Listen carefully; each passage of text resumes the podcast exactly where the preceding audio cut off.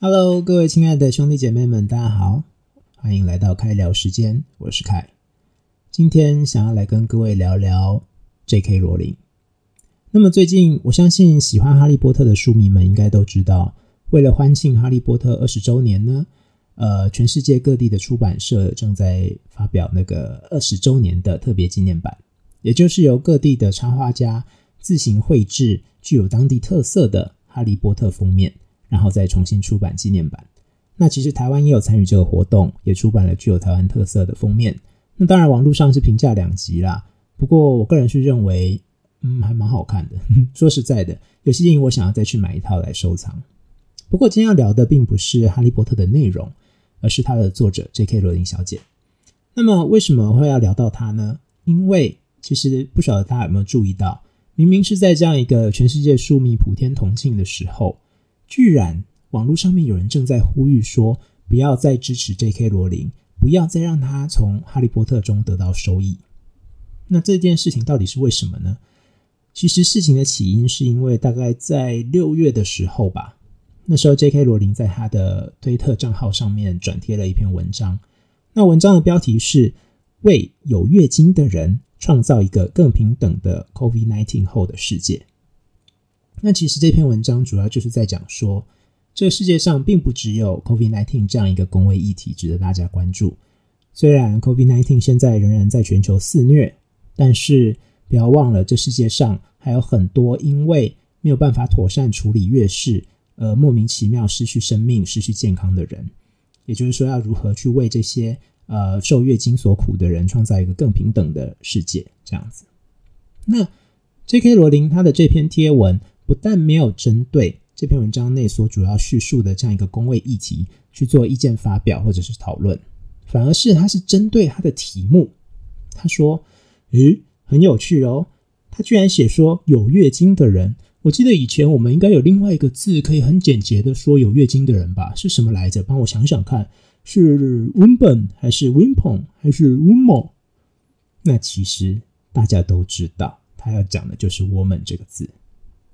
那么这样子的一篇文章，呃，这样子的一篇贴文呢，当然立刻就引起了广大的呃 LGBTQ 还有他们的支持者的反弹。他们觉得说，为什么到了现在还有人用有没有月经来界定她是不是女人？那呃，对于很多呃对于性别认同有不一样的认同的人来讲呢，其实这又是像是在伤口上面撒了一把盐。那对于有一些身为女人，但是却因为种种原因，不管是疾病也好，或者是什么东西造成的原因也好，那她们没有月经，那也像是在否定了她们身为女人的价值。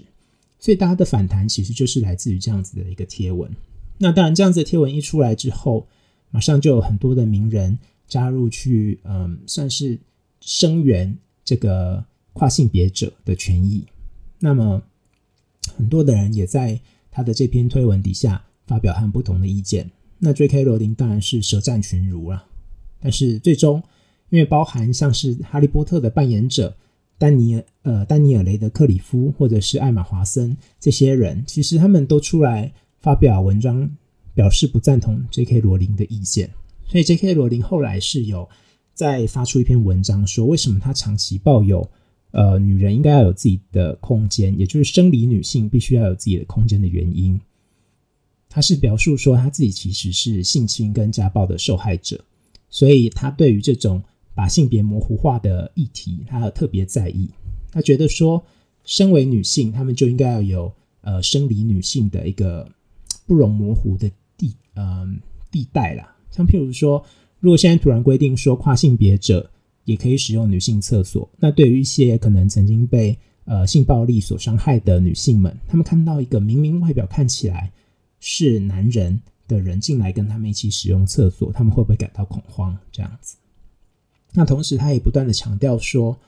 如果性别这个呃划分是不存在的，那么什么叫做同性恋？因为同性恋就是说，你们对于自己的认知是同一个性别。所以你们互相在爱着彼此的时候，才觉得自己是同性恋，不是吗？那他的这个说法，其实又把战场又导向了另外一个地方，就是 sex 跟 gender 的差异。在中文里，这两个字其实都可以翻译成性别，但是在英文上面来讲，sex 是比较像是你与生俱来，就是你生下来有没有子宫、有没有阴茎这些，足以去判断你身为男性或者是女性的性征。那性别比较像是社会所赋予你的定义。所以现在西方一般来说呢，他们对于 gender 是有比较大的模糊空间的。也就是说，你你自己可以有你自己认为的 gender，你可以认为你自己是男人或是女人。这也是很多跨性别者在捍卫自己的性别认同的时候最常碰到的一些算是言论上面的挑战跟讥讽的部分。那包括像 J.K. 罗琳之前还曾经有不小心说出说他觉得跨性别者是一群爱穿裙子的男人这样子的话语。所以其实呃很多的专家纷纷跳出来指责说他这样子的用法相当的不准确，也非常的无理。那么这整件事呢，也在 J.K. 罗琳希望大家回归这个理性讨论的这样子的呼声中，现在慢慢的热度稍稍有所下降。但是我认为，其实 J.K. 罗琳的贴文所引起的这个事件，它可以分成两个方向来讨论。第一个当然就是最呃直接的关于性别认同的争议，那第二个其实是关于政治正确的争议。那首先，我们来讨论一下性别认同。其实我还记得，在我嗯高中的时候吧，我曾经听过同学跟我讲了一个讲了一句话，就是说，真搞不懂为什么男同性恋不去找个女同性恋在一起不就好了，就互补了。那么，其实这样子的言论，我相信说不定也的确还有一些人有这样的想法。但这样的言论其实就代表了我们对于性别认同跟性向这个东西的呃。对他们的认知的不足了。简单来说，今天性别认同是认为我自己是男性还是女性，那么性向是我喜欢男性还是女性。其实这两个本身是不见得要一定要连在一起的。以我们男人来讲好了，我们现在主流的认同就是我是男人，我喜欢女人。但是有没有人可能认为自己是女人，然后也喜欢女人呢？也有可能认为自己是女人，但喜欢男人呢？所以其实。呃，从这样就可以衍生出非常多的，算是不同的认同吧。那也正是因为这样，其实，在我们现在统称的 LGBTQ 这样子的一个族群当中，他们里头甚至自己也有很多争议，包括很多人认为说，哎，我要不要把某一个族群也纳进来？其实，就像我们常说的，有时候歧视，呃，受到歧视所苦的人，有时候反而会因为想要捍卫自己这一个。阵营的一些权益，他们会发展出更严重的歧视。所以在其实，在这个 LGBTQ 这样子的族群当中，他们也有很多争议。就像说，不管是呃要不要把变性人纳进来啊，或者是后来又有一些呃酷男啊，这些人要不要纳进来这些问题。对，那我在这边想要讲的是，我我可以理解所有人都有自己对于性别的一套观念，毕竟这个是属于我们人类所独有的特质。就是我们会进行哲学思辨，我们去思考我们存在的价值，有我们在这个社会当中的地位。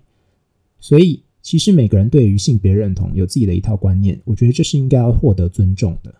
那问题是在于说，我觉得像 J.K. 罗琳他自己说的，希望这整件事情可以回归理性讨论。但是罗琳，你忘了，当初就是因为你用戏谑性的发文去嘲讽，才引起这一系列的争议，不是吗？所以我觉得是，当大家在看待这个议题的时候，不论你是支持哪一个阵营的，你都应该要理性的方式去引起大家的讨论，而不是用像 J.K. 罗琳这种引战的方式去引起大家的注意。我觉得这是非常不可取的。那么 J.K. 罗琳也说，他支持所有人的权益。如果今天呢，有人因为自己身为呃跨性别者而获得了区别认同，他也会为这些人而出来抗议而发声。但是，当你用这样子的呃嘲讽的语气去提起这整个议题的时候，这就是一种不尊重。所以，如果我今天我是 J.K. 罗琳，我会怎么做呢？我今天看到这篇文章，好，我可能不认同它的标题，但是我大可以去认认真真的写一篇文章来阐述我对于生理女性应该获得怎么样的待遇，来发表我的看法。那么这样子的一篇文章，再配合它在整个社群上面的影响力，它才能够去激起更多理性而且具深度的思辨以及讨论。这样也才对他所谓的这个生理女性所应该要具有的权益，才能够争取到更多的权益，而不是去引起仇恨。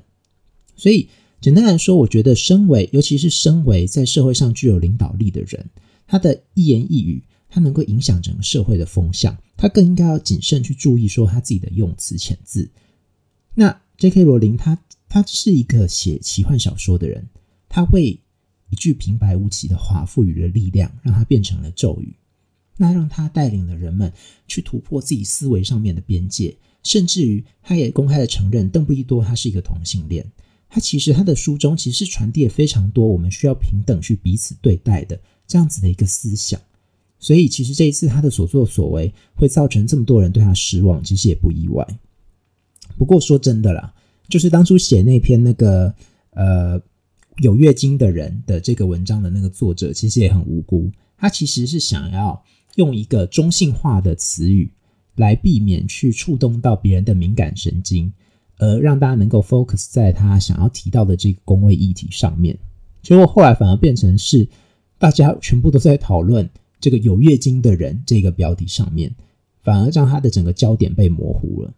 那这个又牵涉到我们刚刚讲的第二个问题，所谓的政治正确是不是反而助长了歧视？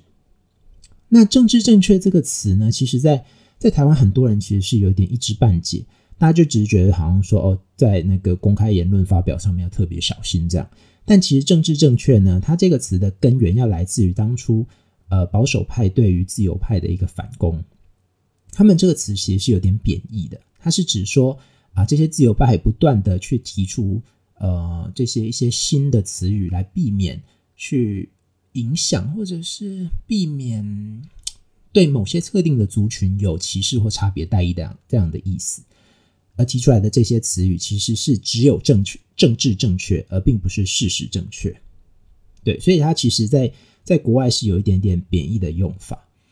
那么，举几个比较常见的由所谓政治不正确转为政治正确的例子，好了，最有名的当然就是因为现在美国正在如火如荼的那个嗯，Black Lives Matter 这个运动，所大家所熟知的就是不能再叫黑人。而要做非裔美人等等，那又或者是像台湾比较，嗯，像譬如说老年痴呆症，以前人家这样讲，但现在大家都要用阿兹海默症来称呼，又或者是以前人家说人家自闭症，那现在要叫做具有社交障碍。对，那这些其实就是政治正确的一个例子。那支持的人会觉得说，这样子的称呼有有助于米平这种不平等的差别待遇。而且帮助社会的人们进一步的去审视我们自己心中的想法是不是对他们具有歧视，而反对的人呢，则是认为说一味的去强调政治正确这个东西，而且不断的去规范，而且限制别人去使用一些言辞，它其实只是在逃避问题。它不但没有真正有效的解决问题之外，而且你不断的去呃去责备用错字的人。它其实没有帮助于他们真正的改变他们的歧视思维，而只是让他们产生更多的逆反心理，甚至于让一些可能并没有真正具有这些思想的人，反而去激化成为一个具有歧视思想的人。所以，关于政治正确的词语到底该怎么用，然后又该到什么限度是需要被规范的，其实一直是有争议的，而且在很多的时候。嗯，这种政治正确有时候反而会成为一些呃，不能说不法人士啦，但是有可能会导致一些无辜的人因此而受害。在这边举一个例子，在二零一八年的时候，韩国有发生了一起非常著名的丽水站暴力事件。这个事件呢，简单来说，就是在丽水站这一个地铁站的附近有一间酒吧，有两个女子称他们被一群五个人的男子给殴打，然后重伤。对，那受害呃这边算是受害人吧，就是一开始她自称自己是受害者的这个女子呢，她立刻就在这个社群网站上面 PO 上了他们的伤痕，那的确是非常触目惊心。那据她自己所述，只不过是因为他们打扮的比较中性，然后就被其他的这几个男子就歧视，然后最后甚至殴打。那因为这件事情的所谓的政治正确性其实非常的明显。所以很多的女权团体啊，或者是一些呃民众，就立刻跳出来支支声援他们。那甚至呢，马上青瓦台就超过了二十万的人联署，要求政府彻查此事事件。结果没想到，随着呃这个调查的进行，而且很多的那种第三者所拍下的影片片段流出，其实在在的显示出，其实是当初这两名女子，她们先不断的挑衅，甚至用了很多呃含有性器官啊，或者是一些脏话的这些词语去攻击。呃，另外一组人，最后导致发生了严重的肢体冲突，然后最后导致自己受伤，这样，所以马上舆论就来一个大逆转，然后呢，大家就开始去，呃，有很多人就开始去声援这几个男生，觉得说他们才是受害者，任何人被冒犯或者被挑衅到这种程度，可能都会俩拱，可能会忍不住这样子。所以，呃，这是因为当时有这些影片，然后呢，调查有调查出真相。但其实很多时候，会不会有时候真相其实并不是像我们所想象的那样？然后，只不过因为一个政治正确，另外一个政治不正确，我们就自动的认为说他应该是受害者，或者是他某个人应该是加害者。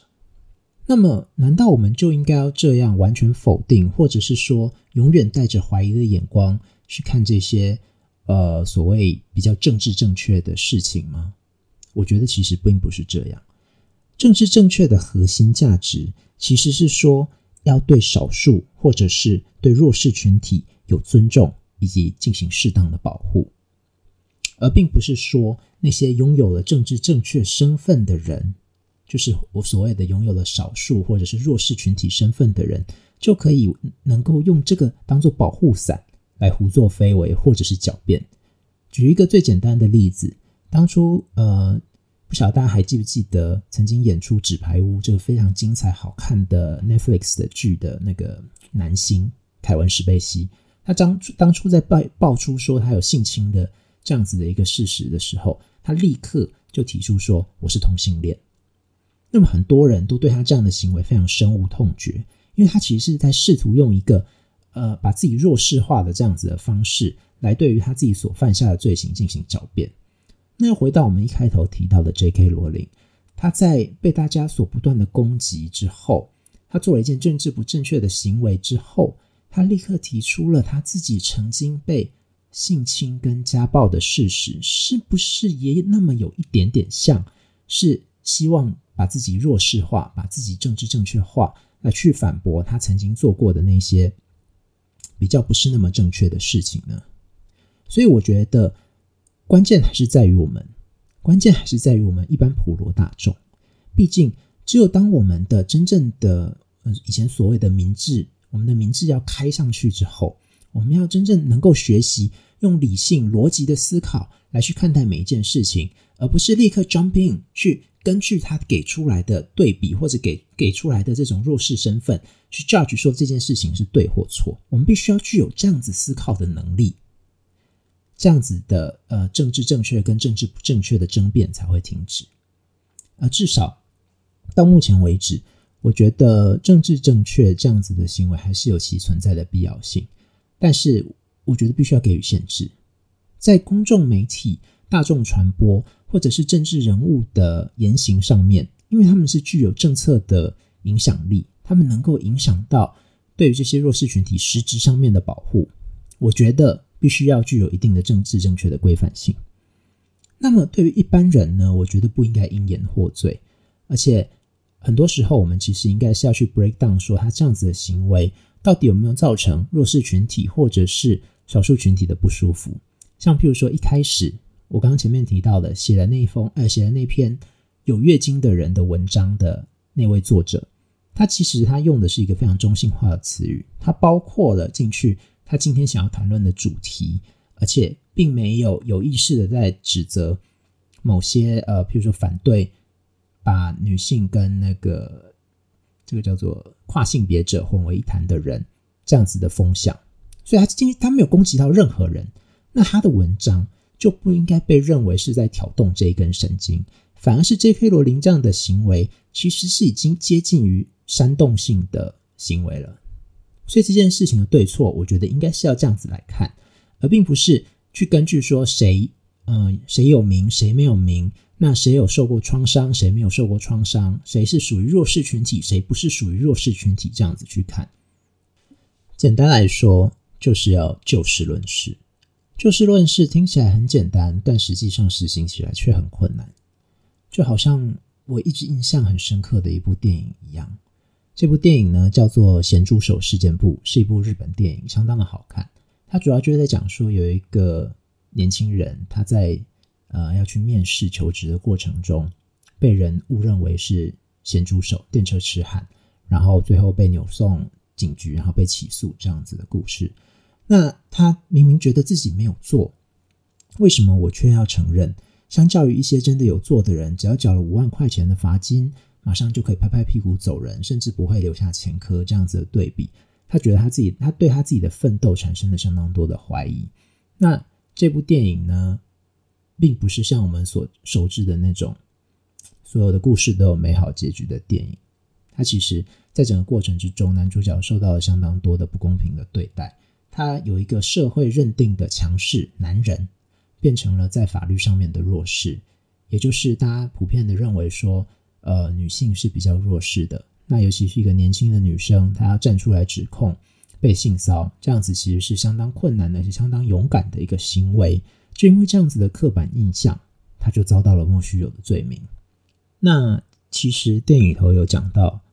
目前日本对于非礼事件呢，若上了法庭，百分之九十九。会被判有罪，是因为万一色狼被判无罪，社会的观感会不好。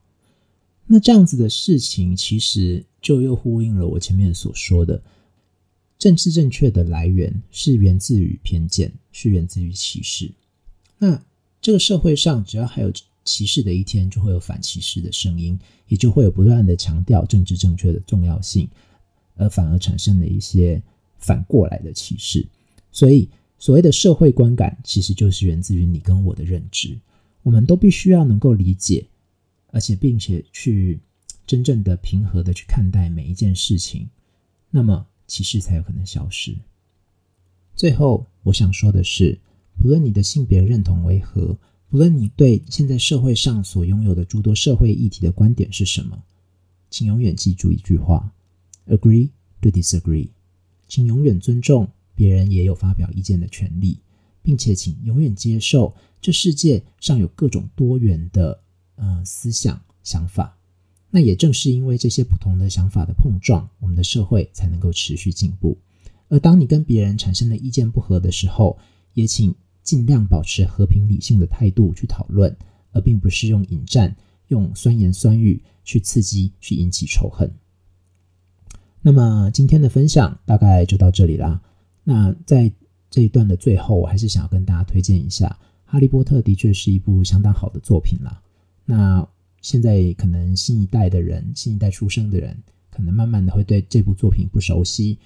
那我觉得还是可以推荐他们去呃看看《哈利波特》这部小说，因为我觉得啦，它真的是贯穿我童年的一个很重要的回忆。而且我觉得一部经典的价值，并不会因为它的作者。说过了什么有争议的话而衰退？那我也希望每个读者们呢，都能够从一部好的作品中读出他所要传达给我们的正面讯息，那就是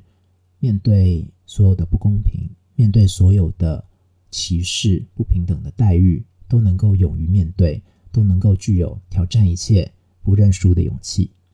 那么今天的闲聊到这喽，下次聊，拜拜。